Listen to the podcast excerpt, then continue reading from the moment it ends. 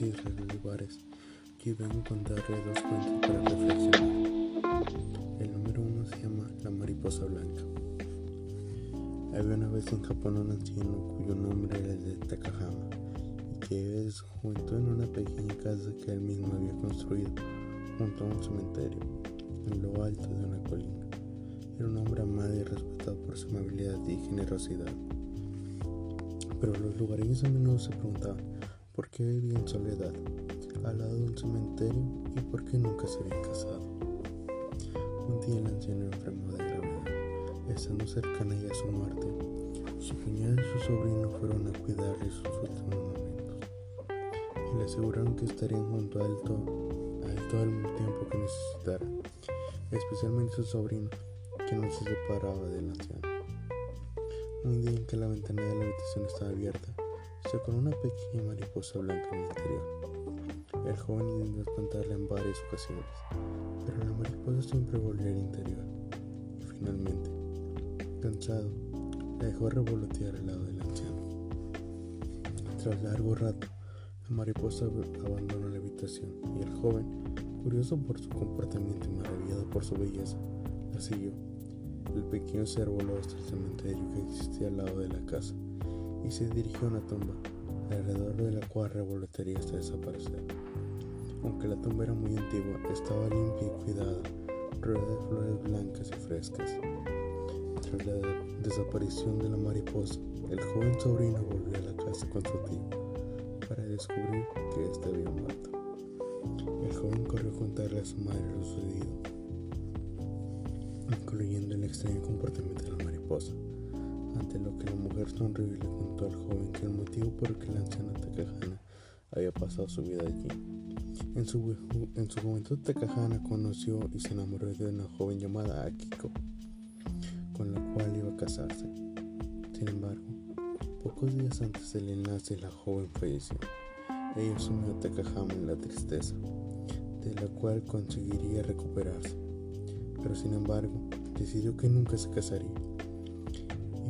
Y fue entonces cuando construyó la casa al lado del cementerio, con el fin de poder visitar y cuidar todos los días la tumba de su amada. El joven reflexionó y entendió que quién era la mariposa y que ahora su tío Takahama se había reunido al, al fin con su amada Kiko. Un hermoso cuento de origen japonés que nos habla sobre el amor, concretamente de un amor capaz de trascender el tiempo incluso la muerte, un amor eterno.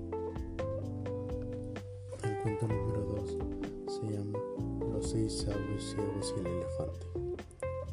En una ocasión había seis ancianos sabios que no gozaban del don de la vista, siendo ciegos y empleando el sentido del tacto para experimentar y conocer las diferentes realidades, seres y objetos del mundo.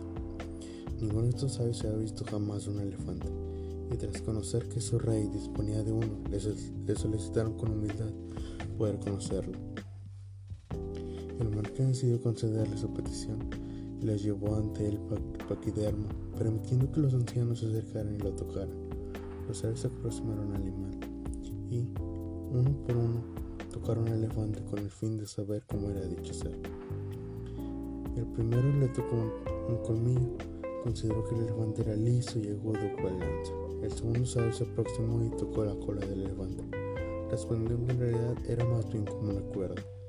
El tercero entraría en contacto con la trompa, refiriendo que el animal se parecería más a una serpiente. El cuarto indicaría que los demás debían estar errando, ya que tras tocar la rodilla del elefante llegó a la conclusión de que trataba de algo semejante a un árbol. El quinto lo desmintió al tocar la oreja del ser, valorando que se parecía a un abanico. Por último, el sexto, el sexto sabio llegó a la conclusión de que en realidad el elefante era como una fuerte pared rugosa al haber tocado su lomo. Tras haber llegado a distintas conclusiones, los sabios empezaron a discutir respecto a quién poseía la verdad, dado que todos defendían sus posiciones con ahínco. Recurrieron a la ayuda de un séptimo sabio, el cual podía ver. Este les hizo ver que en realidad todos ellos tenían parte de la razón dado que habían estado describiendo una única parte del conjunto del animal, a la vez que aún sin equivocarse ninguno de ellos había podido conocerlo en su totalidad.